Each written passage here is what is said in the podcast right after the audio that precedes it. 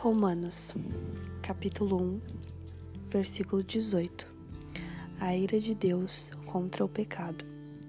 Assim, Deus mostra do céu sua ira contra todos que são pecadores e perversos, que por sua maldade impedem que a verdade seja conhecida. Sabem a verdade a respeito de Deus, pois ele a tornou evidente, por meio de tudo o que ele fez desde a criação do mundo. Podem perceber claramente seus atributos invisíveis, seu poder eterno e sua natureza divina. Portanto, não tem desculpa alguma. Sim, eles conheciam algo sobre Deus, mas não o adoraram, nem lhe deram agradecimentos.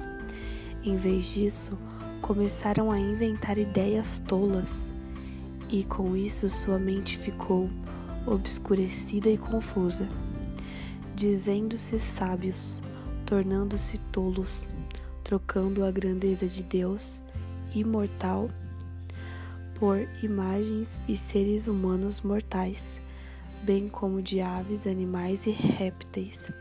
Por isso, Deus os entregou aos desejos pecaminosos do seu coração.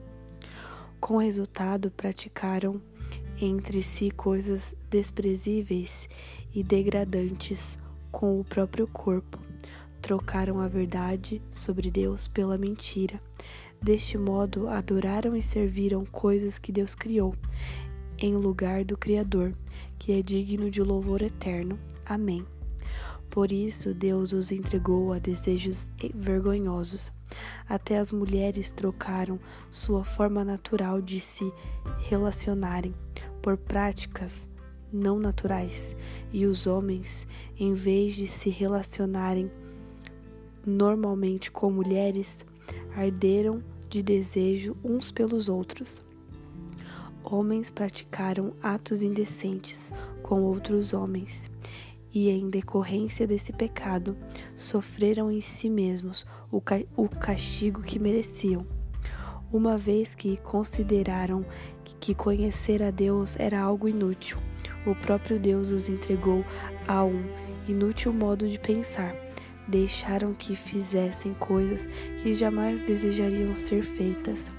A vida deles se encheu de toda espécie de perversidade, pecado, ganância, ódio, ira, inveja, homicídio, discórdia, engano, malícia, fofoca. Espalharam calúnias, odiaram a Deus. São insolentes, orgulhosos e arrogantes. Inventaram novas maneiras de pecar e desobedeceram a seus pais. Não têm entendimento, quebraram suas promessas, não mostrando afeição nem misericórdia sabem que, de acordo com a justiça de Deus, quem pratica essas coisas merece morrer, mas ainda assim continuaram a praticar. E o que é pior, incentivaram outros a também fazê-lo.